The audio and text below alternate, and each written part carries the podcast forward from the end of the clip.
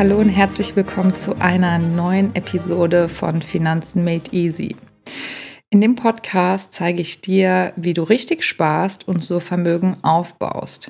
Ich entmystifiziere den Kapitalmarkt und das Thema Aktien und in diesem Zusammenhang haben mich auch viele, viele Nachrichten über Instagram erreicht, wo sie gesagt haben, sie verstehen das alles jetzt ein bisschen besser, aber sie wissen trotzdem nicht so ganz, wie sie mit dem Thema Investieren anfangen sollen. Und dann habe ich mir gedacht, wie kann ich euch da ein bisschen mehr helfen? Und habe gedacht, ich schreibe euch mal so einen Fahrplan in einem Cheat Sheet zusammen, wo ihr einfach so die wichtigsten Punkte auf einen Blick findet und dann genau wisst, okay, was ist der erste Schritt, was ist der nächste. Denn ja, ich glaube, jeder kennt das Sprichwort, aller Anfang ist schwer und auch gerade der erste Schritt ist meistens der schwierigste. Und deswegen dachte ich, gebe ich euch da mal so ein kleines Hilfsmittel an die Hand und wollte das jetzt gerne mit euch einmal durchgehen, weil ich auch hier noch viele, viele Fragen zu erhalten habe von denen, die sich das schon kostenlos heruntergeladen haben. Deswegen dachte ich, gehen wir das einmal gemeinsam durch. Für alle, die das Cheat Sheet noch nicht haben, ich habe es hier unten in der Box einmal verlinkt. Da müsst ihr einfach draufklicken, eure E-Mail-Adresse angeben, euren Namen und dann werdet ihr weitergeleitet und könnt das, das Dokument herunterladen oder auch über meine Website. Also ich links euch unten rein, dann werdet ihr das definitiv finden, wenn ihr es noch nicht habt. So, kommen wir zum ersten Punkt. Analysiere deine Situation. Das ist ein Punkt, den jeder eigentlich machen sollte, ob er investiert oder nicht. Und zwar meine ich damit, macht euch wirklich mal eine Excel-Tabelle, eine Auflistung, wo ihr euch ein ganz klares ja, Bild darüber erstellt, wie eure monatliche finanzielle Situation aussieht. Also was kommt rein, was kommt raus. Und zwar alles aufschreiben. Handyvertrag, Fitnessstudio, Netflix, Versicherungen, denkt da wirklich nach und kramt mal wirklich in, eurem, in euren Unterlagen rum, was ihr alles habt, was abgeht, weil dann vergisst man doch irgendwie die Reiseauslandsversicherung oder die Zahnzusatzversicherung. Also das ist auf jeden Fall der erste wichtigste Punkt, den ihr einmal machen solltet. Und wie gesagt, haltet das am besten auf einer Excel-Tabelle fest und speichert das auf eurem PC ab. Dann könnt ihr das immer wieder anpassen und darauf zurückgreifen. Dann habt ihr den nächsten Schritt, wie ihr fortfahren könnt. Und zwar habt ihr hier zwei Optionen. Entweder ihr schaut, okay, wie viel habe ich im Monat über, wie viel kann ich quasi mir zur Seite legen und das investieren. Ja, oder ihr geht anders heran, wenn ihr vielleicht da so ein bisschen ambitionierter seid und sagt, was habe ich eigentlich für Ziele in den nächsten Jahren? Ja, möchte ich vielleicht ein Eigenheim kaufen oder eine Eigentumswohnung oder möchte ich im Alter 40, 50, 60 in Rente gehen oder eine Weltreise machen. Also das wisst ihr am besten, was ihr da für Ziele habt. Und dann könnt ihr von dort quasi beginnen. Also wenn ihr eben wisst, die einfache Option, Option A, also Option 1 ist einfach, ihr seht, okay, ihr habt beispielsweise 300 Euro im Monat oder auch nur 50 Euro, dann ist die Situation ja ganz klar, was ihr zur Seite legen könnt. Und bei der anderen Option solltet ihr das herunterkalkulieren, wie viel ihr im Monat sparen müsst, um auf euer Ziel zu kommen. Und das solltet ihr, im Internet gibt es ganz, ganz viele verschiedene Rechner, wo ihr euch einfach mal mit vertraut machen könnt, was da die aktuelle Sparsumme sein muss, um euer Ziel zu erreichen. Ja, also das sind die zwei Wege, wo ihr definieren könnt schon mal, okay, das ist eure Ist-Situation und das ist schon mal die Summe, die ihr habt. Aber bevor ihr zum Investieren geht, wo ihr sagt, okay, ihr öffnet euer Depot und legt das Geld aktiv an, sollte jeder von euch, also ich empfehle das, ähm, so mache ich's, einen kleinen Puffer an die Seite sparen, der natürlich auch immer von Person zu Person unterschiedlich ist. Wenn ihr beispielsweise ja kurzfristige Ausgaben habt, zum Beispiel der PC geht kaputt, der Laptop, ihr braucht ein neues, das Handy geht kaputt, das Auto geht kaputt, irgendwas passiert. Also man sollte immer ein bisschen einen kleinen Puffer auf der Seite haben, den, auf den ihr kurzfristig zurückgreifen könnt und den ihr nicht investiert. Weil, wie wir ja wissen, schwankt der Investmentmarkt, der Aktienmarkt und wenn ihr dann das Geld braucht und die Kurse sind gerade mal zeitweise gefallen, ist es natürlich schlecht, weil dann müsstet ihr eure Aktien für einen schlechteren Wert verkaufen und somit auch vielleicht Verluste einfahren. Und das wollen wir ja nicht. Deswegen überlegt halt, was ihr braucht und spart das erstmal zu euch an, wenn ihr das nicht eh schon getan habt. Dann kommen wir zu Punkt Nummer zwei und das ist definiere deinen Anlagehorizont.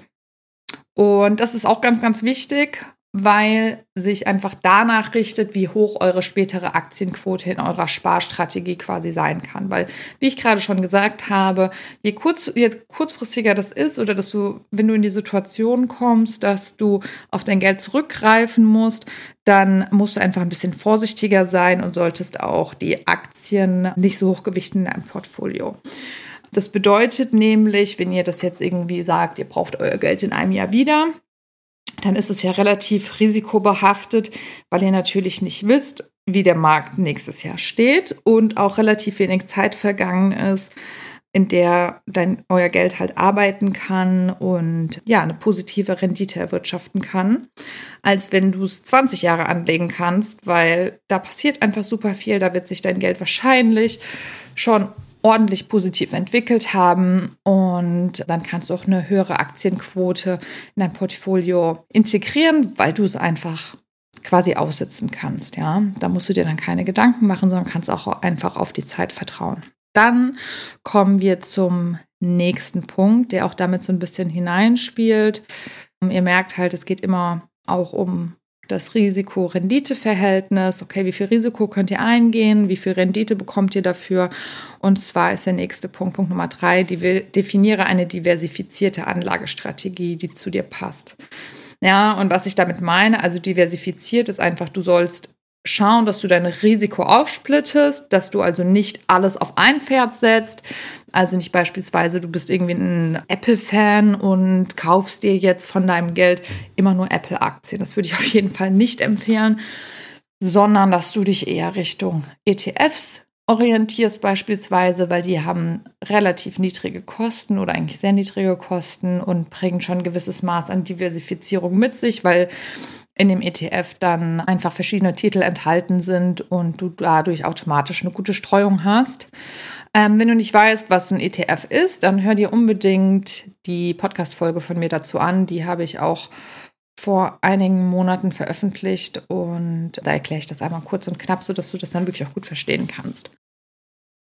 Ja, wenn du dann schon ein bisschen weiter im finanziellen Feld bist, kannst du auch Abstand nehmen von aktiven Fonds oder ETFs. Also ich bin eh kein Fan von aktiven Fonds so wirklich.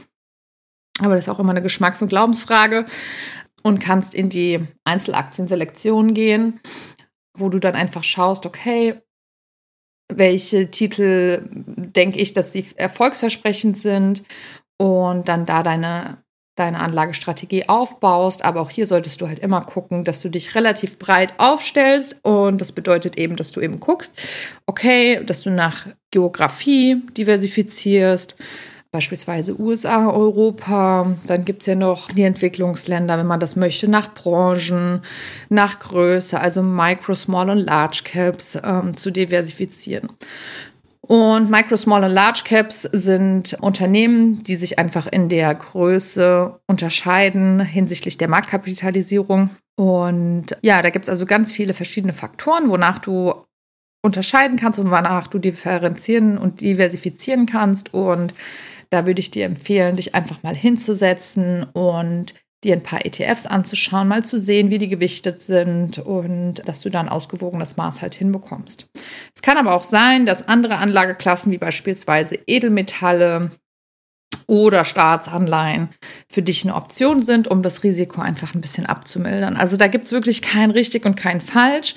Wenn du Fragen dazu hast, wie gesagt, schreib mir einfach auf Instagram finanzen-made-easy und dann können wir auch da mal ein bisschen drüber diskutieren oder ich mache darüber mal eine Podcast-Folge.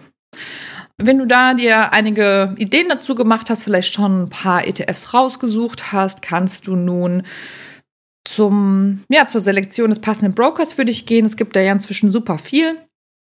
Was auch sehr, sehr schön ist, das ist ja gerade der Vorteil heute am Markt, dass man so viele Optionen wirklich an der Hand hat, es selber umzusetzen und auch ein kostenloses oder ein kostengünstiges Depot zu eröffnen. Und ich habe meins schon seit Jahren bei der Comdirect und bin eigentlich sehr zufrieden. Und du kannst deins ebenfalls auch eröffnen. Dort ähm, in dem Cheat Sheet ist auch ein Link hinterlegt, wo du dann gleich dahin kommst dauert halt ein bisschen, das Depot zu eröffnen, wegen der Sicherheitsüberprüfung, aber das muss man machen. Und wenn du das einmal hinter dir hast, kannst du auch schon loslegen. Und auch die, das ganze Dashboard und das ganze Interface ist sehr, sehr nativ. Also ich komme damit immer super gut zurecht. Deswegen kann ich euch das nur ans Herz legen. Ja, und wenn du das dann eröffnet hast, geht es einfach daran, deine Strategie, die du jetzt erstmal für dich definiert hast, umzusetzen. Und zwar, um nochmal zusammenzufassen, du hast deinen Sparbetrag definiert, den du jeden Monat per Dauerauftrag investieren kannst. Den hast du eben danach gerichtet, wie viel du verfügbar hast oder wie viel du halt auch sparen musst, um dein Ziel zu erreichen. Das richtet sich nach deinem Anlagehorizont, also die Aktienquote und generell deine, deine Anlagestrategie. Also wie lange kannst du auf dein Geld quasi verzichten? Wie lange darfst du arbeiten, bevor du es wieder liquidierst oder halt die Erträge einfahren möchtest? Und dann definierst du deine diversifizierte Anlagestrategie. Also, dass du eben guckst, okay, du hast ein paar ETFs, die zu deinem Kenntnisstand und zu deiner Risikobereitschaft halt auch passen. Und dass du da halt auch guckst, dass es eben ausgewogen ist von den ganzen Faktoren, wie eben in welche Unternehmen investieren die, in welche Länder investieren die und ja, in welche Branchen, weil es gibt schon viele ETFs, die einfach sehr, sehr ähnlich investieren und da muss man sich das wirklich genau anschauen, weil wenn dann immer die größte Position Nordamerika ist und nur Nordamerika, dann ja, weiß nicht. Also würde ich da schon mal schauen, dass du noch mal einen ETF hinzunimmst, der vielleicht woanders investiert. Also deswegen immer selber informieren. Hier geht es ja auch um Eigenverantwortung und dass du das Ganze alles selber auch ein bisschen verstehen kannst. Deswegen, wie gesagt, geh mal ins Internet und Schau dir ein paar ETFs an, aber mach dich auch nicht zu verrückt mit all den Graphen und Kennzahlen, nur dass du so langsam nach und nach reinkommst. Ja, und dann, wie gesagt, wenn du das definiert hast, deine ETFs oder deine Anlagestrategie, dann geht es halt daran, das bei deinem Depot auch umzusetzen und mach dich nicht verrückt wegen den tagtäglichen Schwankungen. Guck auf jeden Fall ab und zu mal rein, um ein bisschen was zu lernen, um zu sehen, wie sich das entwickelt, dein Depot, dass es mal hoch und mal runter geht. Und das ist ja auch das Schöne, wenn du das monatlich weiterführst, dein Investment, deinen ETF-Sparplan beispielsweise, weil du dann einfach siehst, okay, diesen Monat hast du günstiger eingekauft, den Monat danach ein bisschen teurer. Mm, und dann schwankt das einfach, weil ja, alles auf der Welt ist zyklisch, die Natur ist zyklisch und so ist auch die Wirtschaft zyklisch. Und es ist halt schon wichtig, dass du das im Auge behältst, aber da ist jetzt wirklich kein tagtäglicher Handlungsbedarf, sondern es reicht eigentlich, wenn man da alle paar Monate oder auch nur einmal im Jahr drauf schaut, okay, passt es jetzt noch so zu den aktuellen Gegebenheiten meiner Anlagestrategie auch zu meinem Kenntnisstand oder möchte ich hier irgendwie was verändern oder habe andere Überzeugungen? Denn merkt euch alle den Spruch, der so bekannt ist und der bedeutet hin und her macht Taschen leer. Ja, also bleibt einfach ruhig, bleibt dabei und dann wünsche ich euch viel, viel Spaß und viel Erfolg bei eurer Reise als ja, Kleininvestoren und dass ihr wirklich die Verantwortung dafür euch selber übernehmt und das eigenverantwortlich in die Hand nehmt. Und ja, es freut mich auf jeden Fall, immer zu sehen, dass es immer mehr Leute werden. Und in dem Sinne, Vielen Dank, dass ihr zugehört habt. Ich freue mich über eine Bewertung bei Apple Podcasts und wenn ihr es noch nicht tut, folgt mir unbedingt bei Instagram.